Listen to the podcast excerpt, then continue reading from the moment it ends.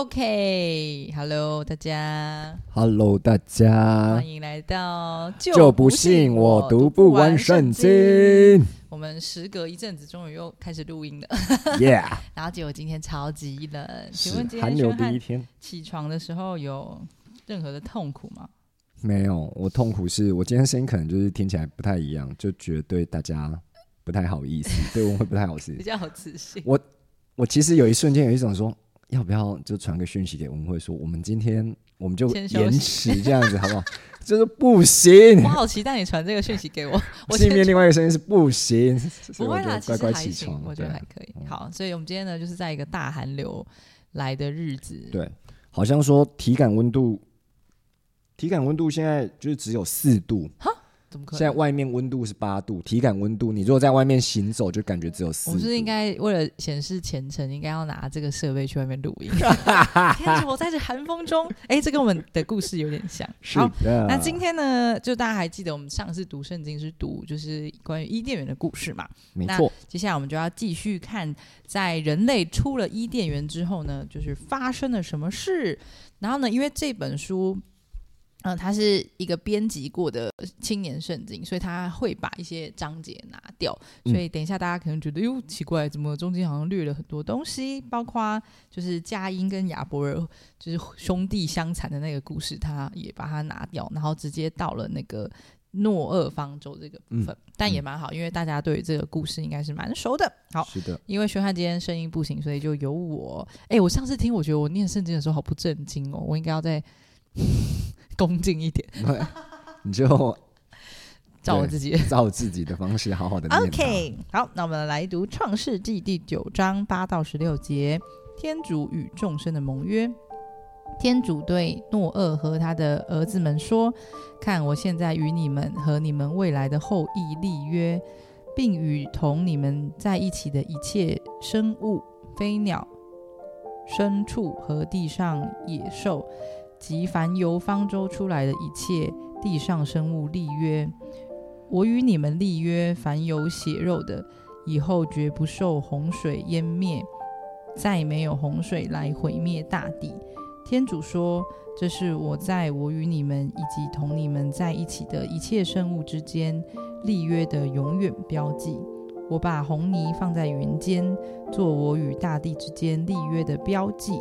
几时我星云遮盖大地，云中就要出现红泥。那时我便想起我与你们以及各种属血肉的生物之间所立的盟约，这样水就不会再成为洪水，毁灭一切血肉的生物。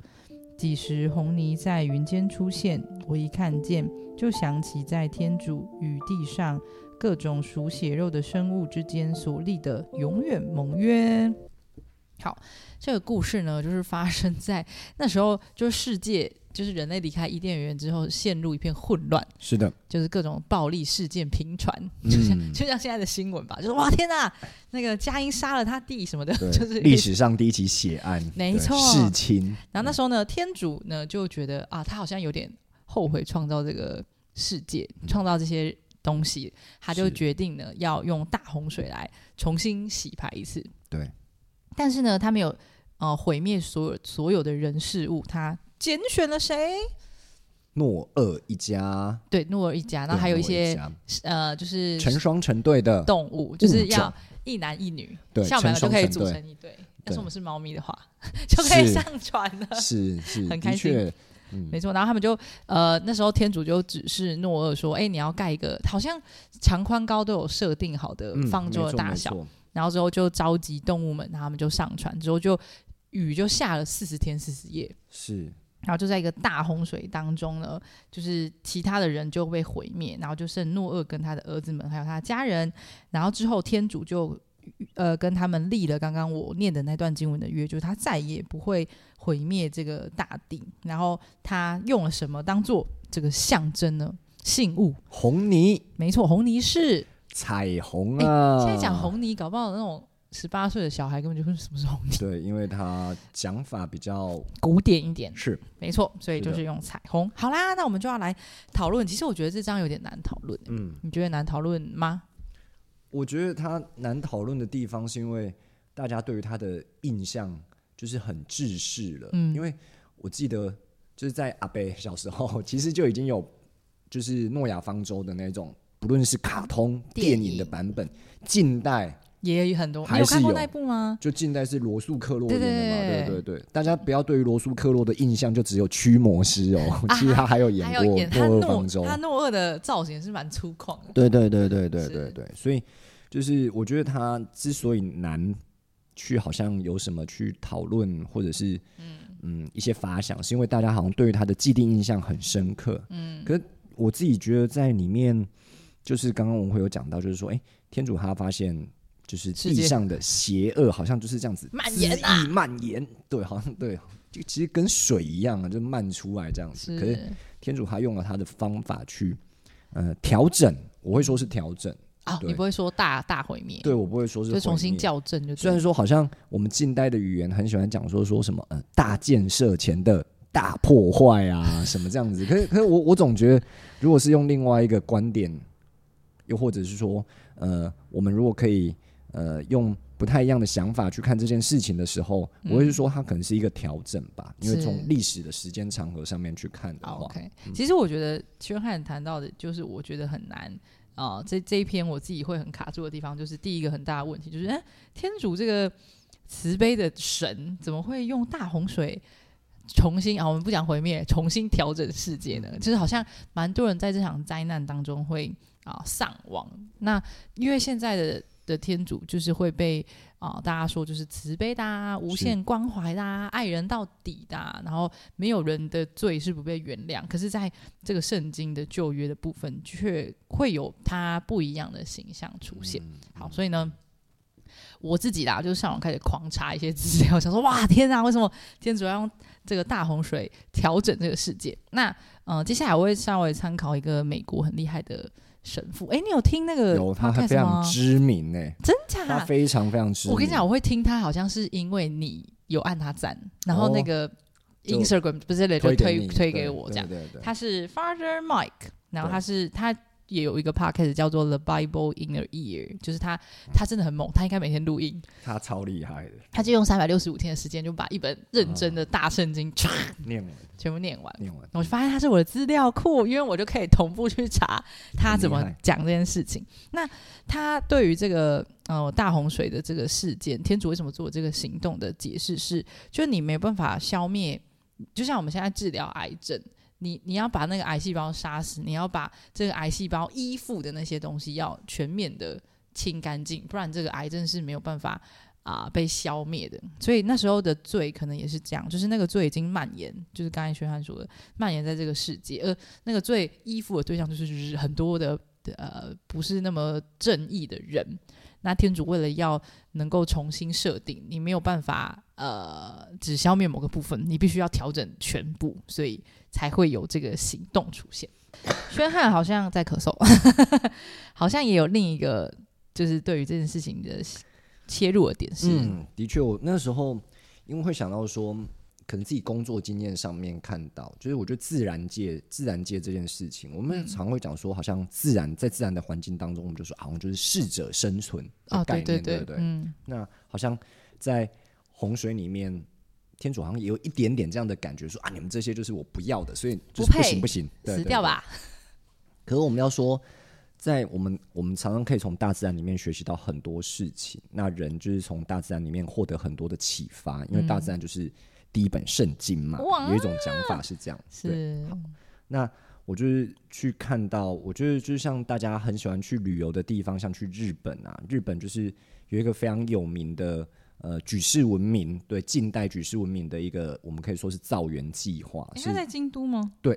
就是明治神宫，哦好像没去。明治神宫，对，嗯那明治神宫，明治神宫其实它的整个造园计划，它是一个人工林。可是现在无论你就是从地图上面去看啊，又或是说现在的空拍机去拍，你会觉得哇塞，它是很不可思议，因为它的整个面积有大概有九十三公顷，将近快有一百公顷，嗯，很大。对，非常非常的巨大。那它在这个很巨大的园区里面，它们里面所有的树木都是人造林，啊，可是看起来就像原本它就长在那个地方一样。哦，是是是是是，对它有非常符合自然的规律。是的，是的，所以它一开始它其实是当然是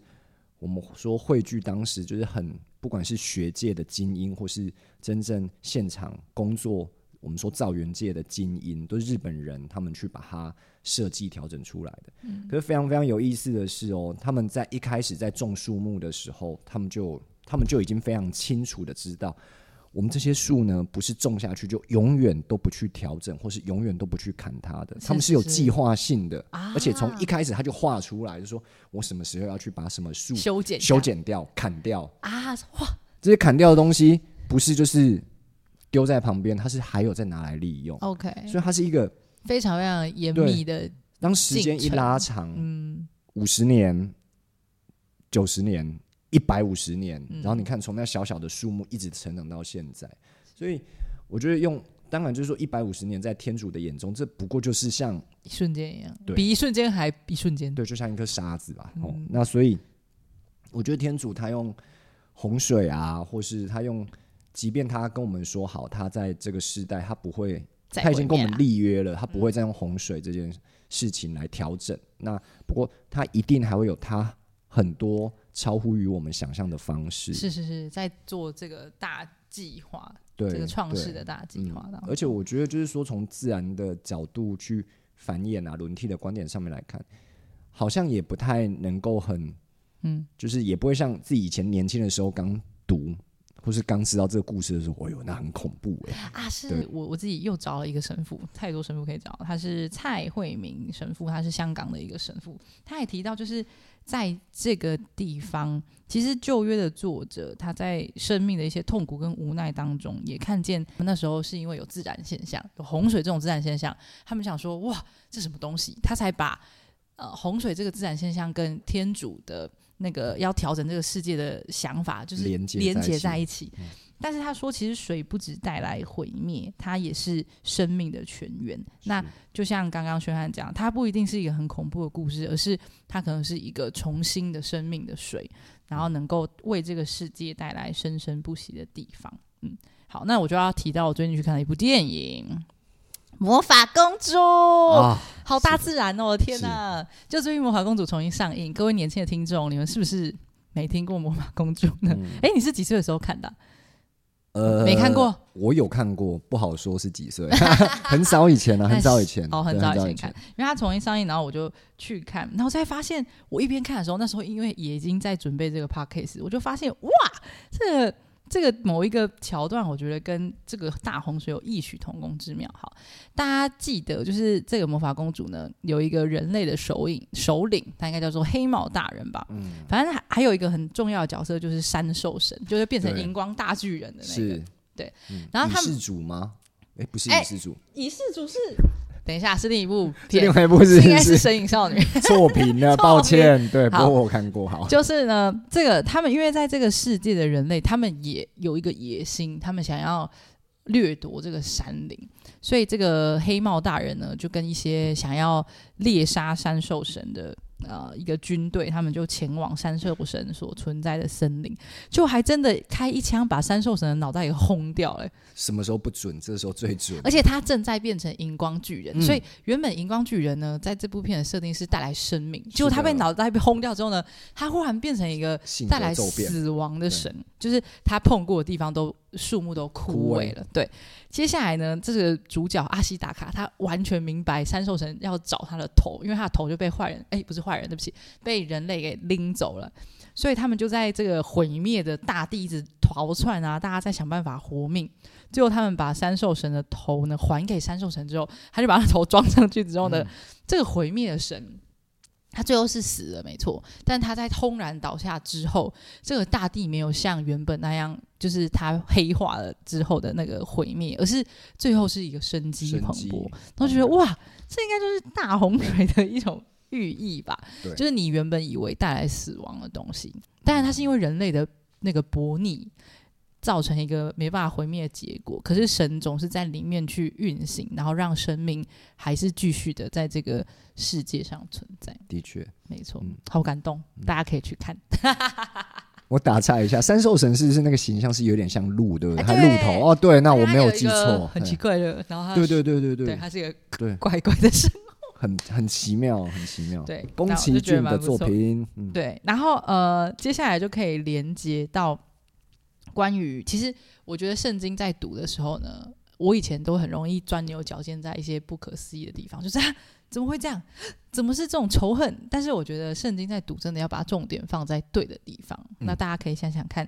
啊、这个诺厄方舟的重点有可能就是我们来看看诺厄这个了不起的人，他怎么样在这个这个过程当中。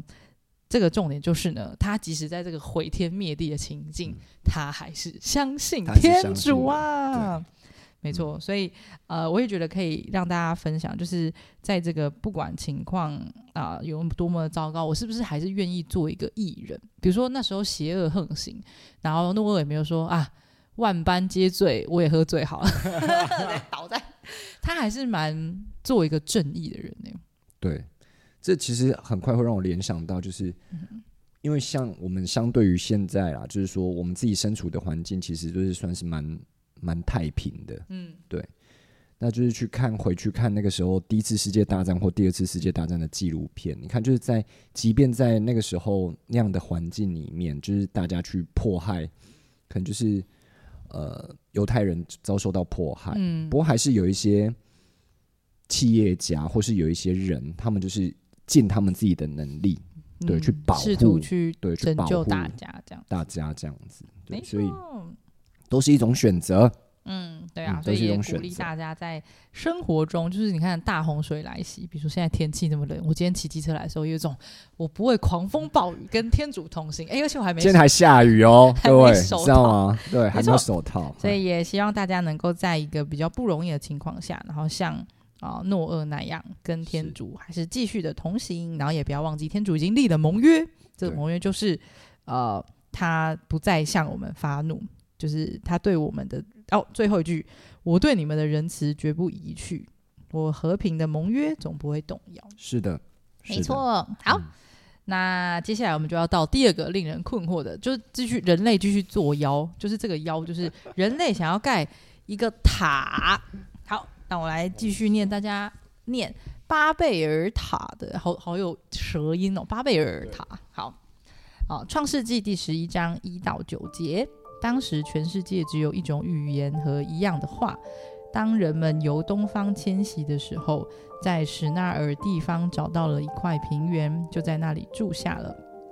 他们彼此说：“来，我们做砖，用火烧透。”他们遂拿砖当石，拿沥青带灰泥，然后彼此说：“来，让我们建造一城一塔，塔顶摩天，好给我们做纪念，免得我们在全地面上分散了。”上主遂下来，要看看世人所造的城和塔。上主说：“看，他们都是一个民族，都说一样的语言。他们如今就开始做这事，以后他们所想做的就没有不成功的了。来，我们下去，混乱他们的语言，使他们彼此语言不通。于是上主将他们分散到全地面，他们遂停止建造那城。为此，人们人称那地为巴贝尔，因为上主在那里混乱了全地的语言，且从那里将他们分散到全地面。呜呼！哎、其实我觉得这也是，也有可能是当时的人很困惑，为什么各地的地方的语言不同，所以他们又连接了 连接起来啊，对，故事。哇，这个故事蛮触鼻。不错的哎。对好，轩汉，你先讲讲一本另一本很酷的书。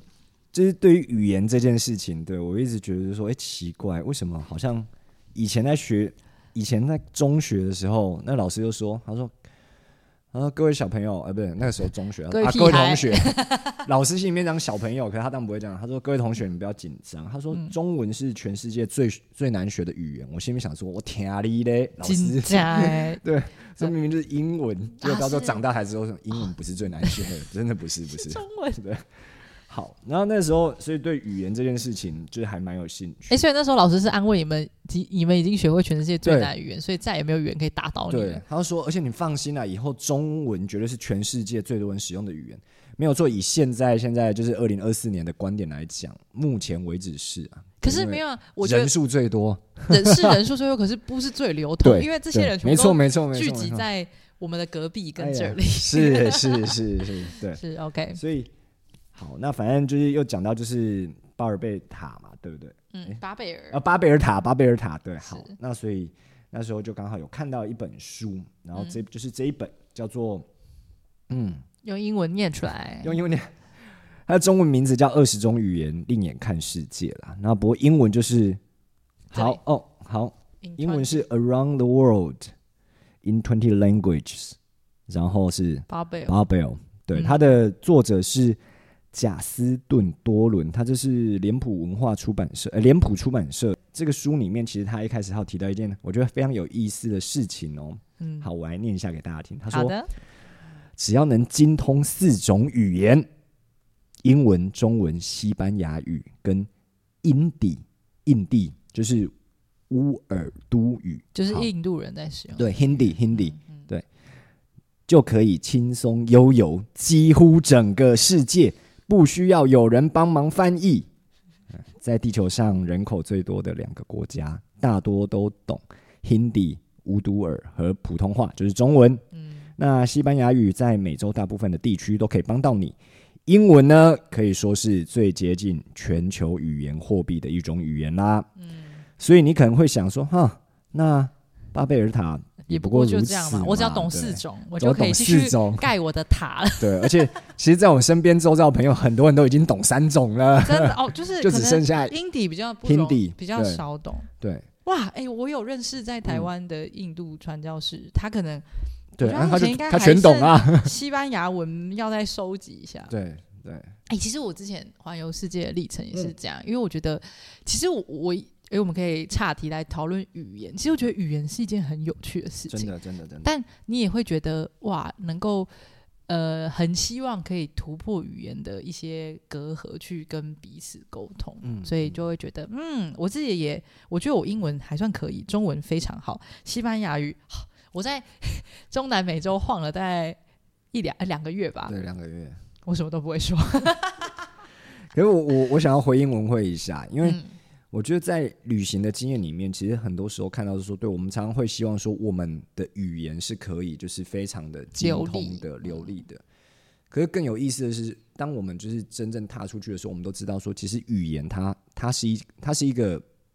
很好的工具，嗯。可是更可以让我们直接去沟通的，其实是不只是是语言，说的语言，嗯，对，还有是说，当然是我们的肢体语言，还有是我们当下的情境和我们那个时候我们真正去交流的那个状况。真的，我跟你讲，嗯我常常会在那个旅行的过程，我常常会发生那种 magic time，就是我根本就真的听不懂在讲什么，但我真的大概知道，就我听不懂那个语言，可是我知道你要干嘛，嗯就是会有那种一瞬，可是因为情境啊。对表情、这些语言合在一起，你就会知道啊，他应该是要问我我从哪里来，或是嗯问我、呃我们叫什么名字之类的。对用心的承接跟沟通，是，我觉得其实是在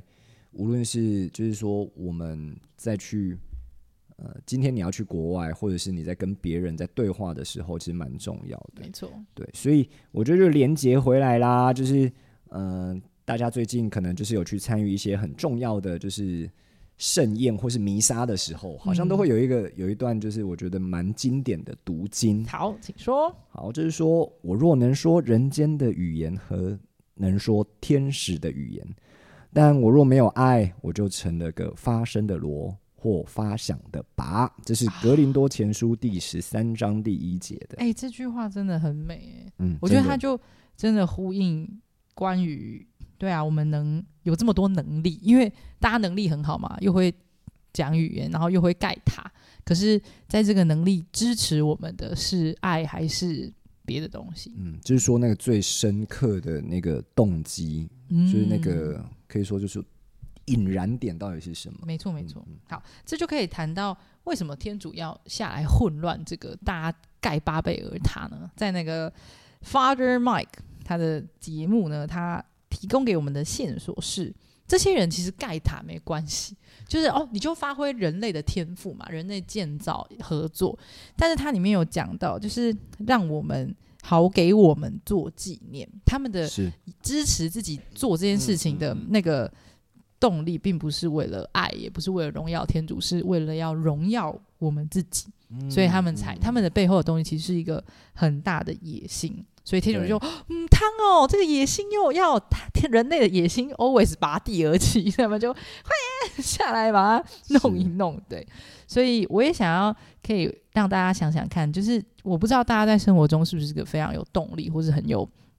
很想要前进啊，不管在任何方面，那你行动背后的原因是什么？是什么驱使你拼尽的？拼尽全力是什么引燃你的那个火焰？是啊，可能是成就自己吗？也可以啦，或者是啊，为了付出，或是为了什么这样子？如何这个认真工作的你，嗯，你背后的起心动念是是早点退休？哎，被发现了，是不是？我也是。对，我觉得就是刚文慧他讲到，就是说，对啊，到底是你是为了只是是人是为了要去完成自己的野心，或者是他的确是想要他另外要做，他其实他是为了去就是借由就是说，哎，人类可以做的，然后是去就是彰显啊荣耀天主这件事情，但是其实是很细微的不一样。不过当这个细微的念头不一样，到最后你所产生或所做的事情的路线的结果，其实也会迥异的。对，会完全不一样，对，